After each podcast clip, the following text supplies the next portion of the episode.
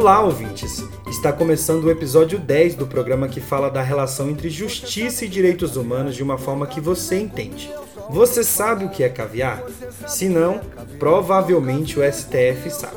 Na conversa de hoje, a gente retoma o debate sobre privilégios da magistratura em tempos de políticas de austeridade. Lembrando que você é a nossa convidada e convidado para acompanhar este programa. Por isso, sem mais conversa, chama a vinheta.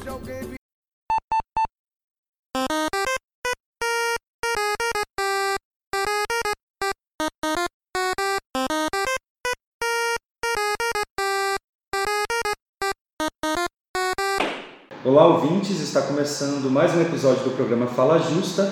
Hoje a gente veio para falar de um tema que está super em alta, digamos assim, né? Ele deveria estar cada vez mais em alta, que são os privilégios do judiciário em tempos de austeridade. Para me ajudar nessa conversa aqui, eu acho que para agregar, né, na verdade, nessa conversa, é, o que eu sempre comento aqui no programa é que o entrevistado ele sabe muito melhor dizer quem ele é para o mundo do que eu poderia. Seja bem-vindo, Moroni se apresente para os nossos ouvintes e fale um pouco sobre o seu trabalho. Oi, tudo bom?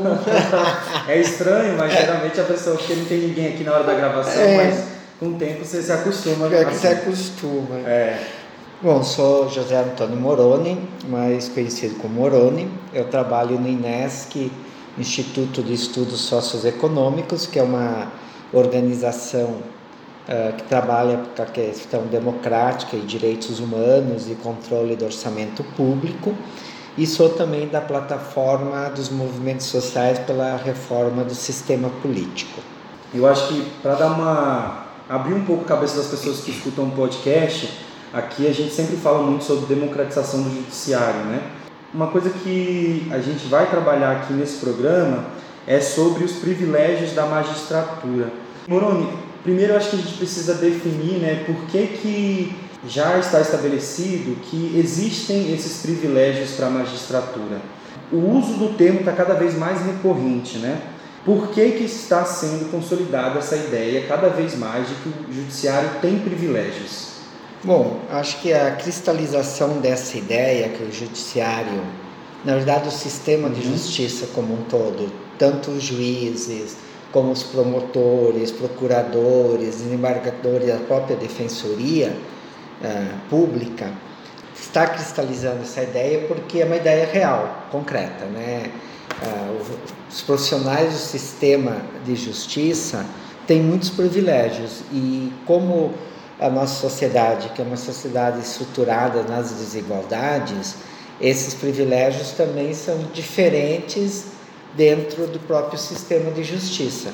Com certeza, quem está no é, profissional do sistema de justiça, que fez um concurso público uh, nível médio e que entrou, o nível de privilégios que ele tem é bem menor do que as carreiras que exigem nível superior ou da magistratura, dos promotores, dos juízes, ministros STF e tal, né? Então, a gente, primeiro tem que entender que são que ele está falando de coisas diferentes, não está colocando uh, todos os profissionais que trabalham no, no, sistema de justiça têm os mesmos privilégios. Não é isso, né? Primeira coisa. A segunda questão é importante a gente uh, uh, trabalhar que o oposto do privilégio é você ter direitos. O oposto do privilégio é você ter direito. Então, ah, porque nós temos uma certa. chega a ser uma cultura, mas uma certa percepção na sociedade de maneira geral que privilégio é direito. Então, tu vai, tu vai conversar com um juiz e questionar, por exemplo, auxílio moradia, que tinha até bem pouco tempo, de certa uhum. forma continua tendo, ele entende aquilo como um direito dele. Não, não é um direito, é um privilégio. Porque o que, que diferencia um privilégio de um direito? O direito é para é todos e para todas. Nessa questão que você trabalha, que você comentou que é uma sociedade baseada em desigualdades, né? É, você consegue exemplificar assim, ainda mais essa distinção entre os direitos do trabalhador e os privilégios da magistratura? É, pegar, por exemplo, a, a essa questão da aposentadoria, né? que está todo esse debate sobre a reforma da Previdência, uhum. etc., que os argumentos são tudo balela, né? uh, mas se pega, por exemplo, uh, o judiciário legislativo, o legislativo também, uh, no geral, é, tem muitos privilégios em relação... Segue mais ou menos o mesmo, é o mesmo caminho. É, o mesmo caminho. O executivo é um pouco diferente, mas o judiciário legislativo mais ou menos o mesmo caminho, né? A, a média da aposentadoria do judiciário e do legislativo é 28 vezes mais do que a média da, da aposentadoria do trabalhador que está no outro regime, ah. do INSS. Então né? existe uma disparidade muito grande, Total, né? 28 vezes mais a, a média da aposentadoria do, desses dois poderes, legislativo e judiciário, do trabalhador que está no regime geral, que é do INSS, né? Então, daí tu vem, vem uma reforma da Previdência uhum. que diz que o problema ah, ah, da, é da Previdência é os privilégios do trabalhador do campo, do quem recebe benefício de prestação continuada, aquele trabalhador que vai se aposentar com salário mínimo, salário mínimo e meio, mas não mexe nessa estrutura aqui de cima. Né? Uhum. Então é uma reforma da Previdência que vai radicalizar esses privilégios, mas não enfrenta os privilégios. Entendi. Né? E por que, que não enfrenta esses privilégios?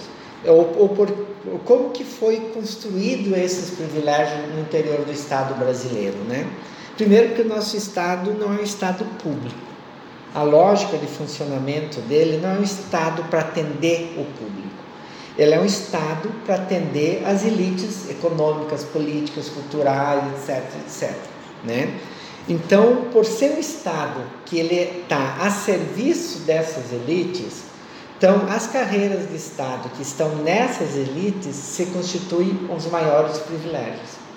Entendi. Então, é, teoricamente, ou observando assim, é, seriam como se essas pessoas que estão nesses espaços de poder, eles estão trabalhando continuamente para que seja mantido isso, né? É uma lógica que é para então é, eu acho que é importante a gente trazer também para uma ideia de que quando as, as organizações defendem maior diversidade de atores dentro do judiciário, né, que a gente sempre fala aqui no programa, uma maior diversidade de gênero, de raça, e que também pessoas das classes baixas possam acessar esses consigam ter pessoas negras, pobres, que consigam alcançar um cargo de juiz, é justamente também para que, de certa forma, pense né, nessas demandas, né? ou também trabalhe essas, esse imaginário de que a diversidade pode fomentar uma pluralidade dentro do, do judiciário. Né? Você é. acredita mais ou menos nisso também? É, com certeza, porque assim, essa questão de você ter a diversidade nesses espaços uh, de poder é fundamental para abalar essas estruturas, né? Porque o que nós temos hoje nesses espaços de poder é um é, é uma mesma um público meio quase na mesma origem social, né? Uhum. Que é o homem branco proprietário que a sua família é, é tradicional, é o, é o, católico da tradição judaica cristã, é o hétero. Exatamente. Né? Então, assim, ó, é, essa configuração ah, dos nossos espaços de poder, isso também no, no parlamento e tal, faz com que meio que ele se autoproteja. Então, o que nós temos, a, a maioria das nossas chamadas instituições democráticas, elas deixaram, nunca foram instituições democráticas, porque elas são pensadas para reproduzir esse sistema. Entendeu? Uhum. Elas não são abertas, portanto, não é democrática. É, toda a lógica dela é de como esse sistema se reproduz. Portanto, como que em todos os espaços de poder cada vez se tenha mais homens brancos, proprietários, héteros, etc, etc, né? Então, você trazendo a diversidade que é a nossa sociedade para esses espaços, em certo sentido, abala essas estruturas. Mas para isso tem que ter uma pressão da sociedade né, para é, conseguir isso. E também a gente tem que ter propostas para poder ter um outro sistema de justiça, ter uma outra representação política, ter outras formas de se fazer política, outras formas, por exemplo, no, no judiciário Uh, nem todos os países têm o mesmo sistema de seleção dos seus juízes promotores. Ah. Tem outros sistemas. Uhum. né? Nós aqui temos o concurso como a única a única forma, mas não é não é não tem só essa forma. Então Uhum. vamos discutir qual que é a melhor forma. É, eu acho que para a gente seguir continuidade aqui no que a gente está tentando fomentar ou conversar aqui nesse, nesse programa, é, trazendo, voltando para isso que a gente está falando dos privilégios, né? E você comentou um pouco sobre o auxílio moradia. É, não sei se você se recorda, a gente gravou um programa também aqui no Fala Justa, falando sobre como o judiciário, principalmente o STF, os ministros do STF, se articularam com outros, com outros órgãos para que o fim do. até chegaram até dar depoimentos mesmo, né? Que se o auxílio moradia só cairia se o, a remuneração, o salário, o teto aumentasse. É, e realmente aumentou, né? É, na verdade, o auxílio moradia não terminou totalmente, não Uhum. foi extinto É totalmente. verdade. Eles regulamentaram o auxílio moradia, porque antes era auxílio moradia para todos os juízes, independentes tinha. Então, todo mundo recebia. É, todo mundo recebia. Tem vários casos, por exemplo, de juízes que tinham casas próprias e tinham auxílio moradia. Que é um absurdo, Que é auxílio absurdo. moradia é para a pessoa É, pagar a é. casa. É, inclusive, quando, o próprio Moro saiu denúncia nesse sentido. Tem juiz, casal de juízes em Braeta, lá no Rio, que são expoentes da Lava Jato. Uhum. A, a mulher dele é juíza, os dois recebiam auxílio moradia e tinham casa própria. É engraçado essa dualidade, né? Que são juízes que defendem É. teoricamente a integridade, a moralidade e ao mesmo tempo não se compadecem ou se Não. observam mesmo, né? Que tipo, é injusto ou É. que é um privilégio Não, de é fato. que né? acho que boa parte de- desse, dessa turma aí, ela se entende como uma casta, né? Uma casta Uhum. superior, né? Então, o que eles pregam para os outros, não é para eles, porque eles estão acima disso. É, realmente, É uma- essa, essa- lógica, eu- é. uma vez eu estava lendo um artigo que falava, o título do artigo já dizia isso, né? Os juízes são deuses, sabe? É, Eles é uma coisa trabalham meio... nesse imaginário, né? Tem assim, ó, foi feita uma pesquisa com ah, ah, o Poder Judiciário, que ele tem um Poder Judiciário Federal Uhum. e tem o, poder, o sistema de justiça nos estados, né? Então tem, tu tem juiz federal, tu tem juízes estaduais, promotores estaduais e tal, né? Foi feita uma pesquisa que identificou que a- a- nos estados tem 32 tipos diferentes de auxílios para o juiz. 32? 32 tipos diferentes. Que é auxílio, gratificação, indeni- in- indenização, É. verba, ajuda à creche, ajuda não sei o quê.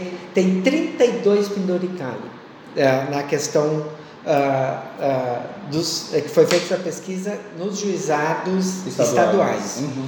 Esse conjunto de, de privilégios e coisa dá em torno mensal de 22 a 30 mil a média. E esse valor não entra no teto? Ou já Não, é além do teto. Nossa. Então, além desse 39 aqui, tem isso, esses penduricalhos, que é, 22, 25? é de 22 a 30 mil é a média nos estados. Então o juiz está conseguindo tirar 60 mil É. aí, Sendo teoricamente que- ilícitos, É, né? sendo que sobre essa verba aqui, do- dos penduricalhos, do salário, não incide nenhum tipo de imposto. Hum, É limpo, é limpo, não incide nenhum tipo de imposto. traz aquela novamente aquilo, né? De que quem ganha menos, teoricamente, quando você vai convertendo os seus produtos e o que o, a pessoa que ganha um salário mínimo compra, tudo tem imposto, e aí tem um juiz que ganha É. tipo, 30 mil a mais do seu salário, e esses 30 mil não são cobrados nenhum Não são cobrados nenhum imposto. Né? E sem contar, Zé, ah, ah, que assim, ó, o nosso judiciário ele é o mais caro da América e da Europa. Ele é o mais caro. Para ter uma ideia, a gente consome com o judiciário brasileiro, então, tanto federal como os estaduais, Uhum. 1,2% do produto interno bruto. Cara, não consigo, é, é muito É. dinheiro. A Venezuela é 0,34, Uhum. a Alemanha 0,32, a Itália 0,19% do produto interno bruto, Estados Unidos 0,14 e a Argentina 0,13. E pasmem, todos esses países o poder judiciário é muito mais rápido do que o, nosso. Então nós temos um poder judiciário caro, que é, é caro, ineficiente, que reproduz as desigualdades e é o instrumento para se manter as desigualdades. Então a gente se pergunta, é um judiciário para quem? É um sistema é. de justiça para quem? Está a serviço de quem? Né? Então, assim, acho que é importante a gente pensar é, essas questões a partir também comparando com outros países para perceber o quanto a gente está fora do padrão internacional, do que se gasta com o nosso sistema de justiça, né? Então, a gente vai ver também assim, ó, a, a Justiça Federal no Brasil tem em torno de 120 mil trabalhadores e trabalhadoras no sistema, não é de juiz. Uhum. É desde, desde, qualquer tipo de é, funcionário. É, né? qualquer tipo de funcionário e tal. Aqui são os de carreira, não é os terceirizados uhum. e tal. A média salarial do, do, judiciário, do judiciário Federal é 13,290. Já é muito mais do que a média nacional, né? Muito mais. A, a nossa defesa é que todos os trabalhadores e trabalhadoras tenham uma, um salário digno para sua subsistência, para sua vida. Uhum. Né? O problema é que como uns ganham muito, acaba que outros ganham pouco. Então a não nossa, vai ser como todo é, é não tem, tem que equilibrar. É, tem que né? equilibrar. Então a nossa luta é que para que todos tenham condições dignas de vida, né? E essas condições dignas de vida não, não é não dá somente pela questão do salário, uhum. né? Porque não é só uma questão você tem um salário bom para tu comprar as coisas no mercado, uhum. né? Tu tem que pensar as condições de vida digna também através de, de, das políticas públicas funcionando. Tanto tema saúde pública ótima, uma, uma mobilidade, transporte público ótimo, uma educação ótima isso também é qualidade, é qualidade de vida, é vida digna. Então, é um então, combo, né? É, Não é, é uma coisa isolada. É. Entendi. Maravilha. Moroni, é, eu acho que um, esse ano, em 2019, é, teve acho que um fato assim que foi quando teve dor, teve, assim, o judiciário tem tomado uma ascensão na mídia muito grande, né? A gente já comentou isso aqui no programa. É, recentemente a gente teve um fato que foi a compra de vinhos e lagostas para um evento de juízes, né? E nesse, nessa, nesse, nesse debate também, trabalhando no campo da austeridade, é, como que a gente observa que esse orçamento do judiciário poderia ser aplicado dentro da sociedade para diminuir essas desigualdades? Você consegue demonstrar algum aspecto? Ah, uma questão assim que tem a ver uhum. muito com isso é que o sistema de justiça, o judiciário, o Ministério Público, aí, mas o sistema de justiça, né, que eu vou falar do judiciário é a mesma coisa, ah, é dos três poderes, executivo, legislativo e judiciário, é o, o, o poder que menos presta conta. Que menos presta conta.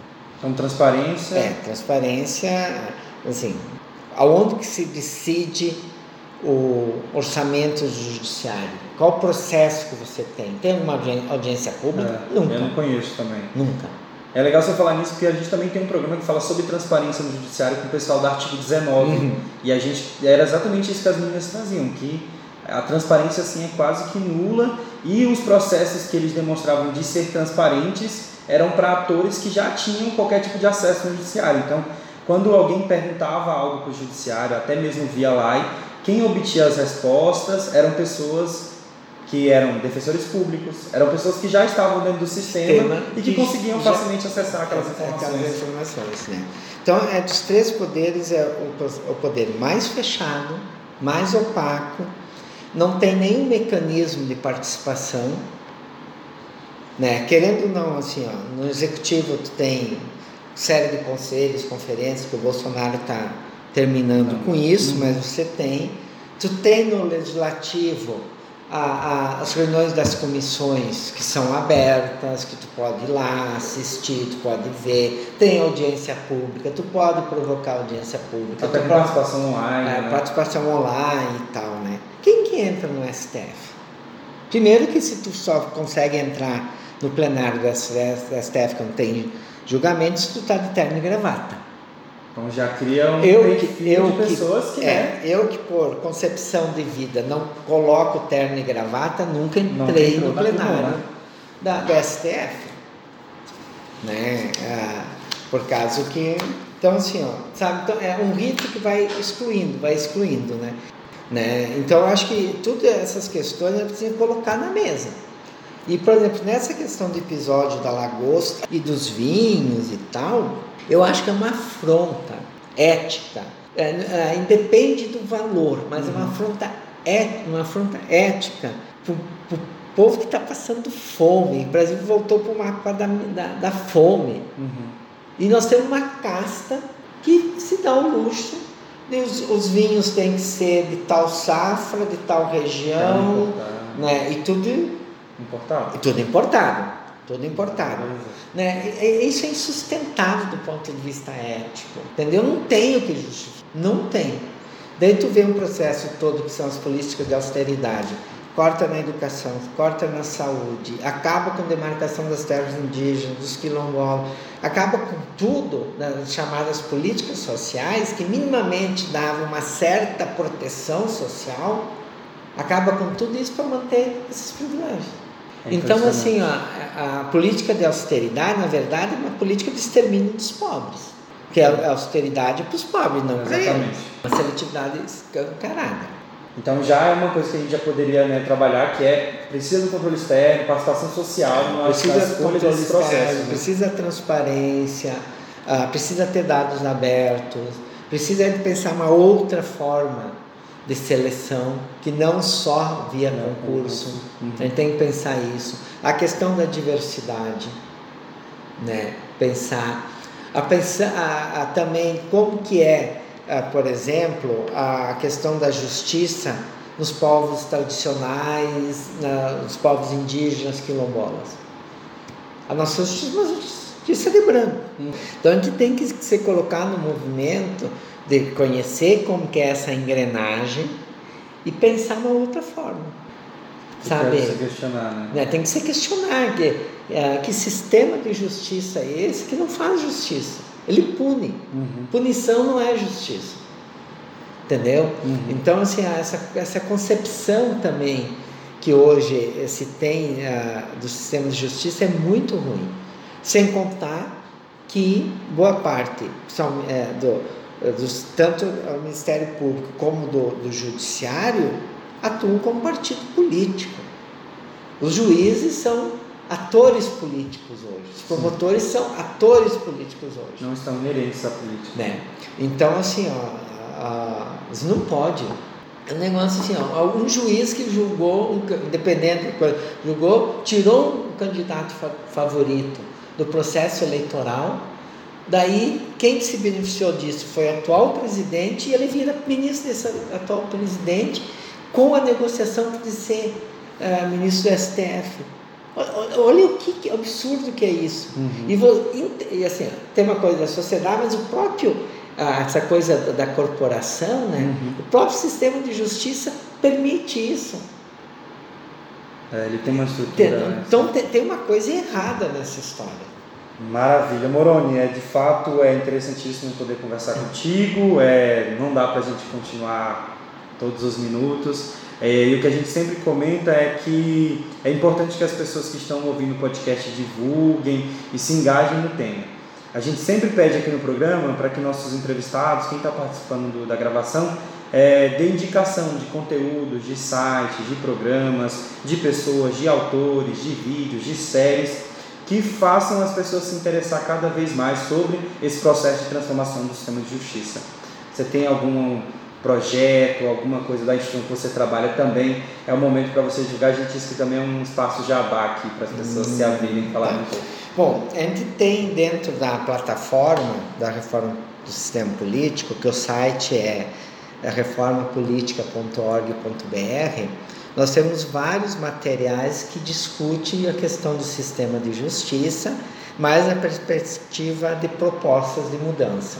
Isso é bom, né? né? É, propostas de mudanças e tal, né? Até tá, tá estamos colocando um subsídio hoje, subindo no site para discussão. Hoje é seis, galera. Então, é. se você já acessar o site lá amanhã, então vai ser. Amanhã já vai estar tá lá, vai tá lá, e tudo, né? Ah, que é essa questão de pensar o, a, outra forma, né? Porque muitas vezes a gente acerta na crítica, mas a gente tem dificuldade de pensar uma coisa diferente, né? Então, o site da plataforma tem várias questões, tem o site da JusDH, uhum. que tem muito material, né? E eu acho assim que é também um exercício uh, da gente de procurar, de tentar uhum. entender. A internet está aí hoje. A internet está né? aí, cuidar das fontes e tal, né? E também a gente, no caso nosso da plataforma, a gente está reformulando o nosso site e vai ter um campo para a gente receber as propostas, né? Não só em relação à democratização do sistema de justiça, mas em relação às outras questões que a plataforma trabalha, né? Então é legal assim, tu ter essa coisa de participar, sugerir coisas, às vezes levantar questões, Entendi. não necessariamente precisa ser propósito, mas levantar questões e tal, né? Fazer reflexões, é, vai ser uma mão de via, é, mão dupla, né, é, para quem está lendo é. conteúdo. Eu acho que é muito legal, né? E eu acho que também assim a gente, uh, esses programas são excelentes para a gente também divulgar, né? Uhum. Nas nossas listas, nossas relações de amizade, de parente. A gente sabe que o grupo de família é problemático, é problemático. mas sempre, sempre tem alguma coisa que a gente possa. Dá para salvar, né? Dá, dá para salvar e tal, né? Então acho que é esse, esse movimento que a gente tem que fazer, né? A gente tem que uh, primeiro se questionar, conhecer e propor coisas diferentes e fazer movimento, fazer movimento, fazer movimento, se juntar. Fazer a coisa girar. Vamos é fazer, a coisa, girar. girar. Maravilha. Olha, Borônia, eu gostaria de agradecer muito a sua participação aqui no programa. É, lembrar também para os ouvintes que o programa é organizado pela JusDH, Articulação Justiça e Direitos Humanos. E para você conhecer um pouco mais da atuação da JusDH, a gente tem um site que é www.jusdh.org.br a gente também tem as nossas redes sociais, Facebook, Twitter, é arroba jusdh, só procurar lá que vocês vão achar, tem muito conteúdo e a gente está trabalhando esse pensamento que o Moroni comentou. Muito obrigado e até Eu que agradeço, até uma próxima. Até, tchau, tchau. tchau. Você sabe o que é caviar? Nunca vi nem comi, eu só ouço falar. Você sabe o que é caviar? Nunca vi nem comi, eu só ouço falar.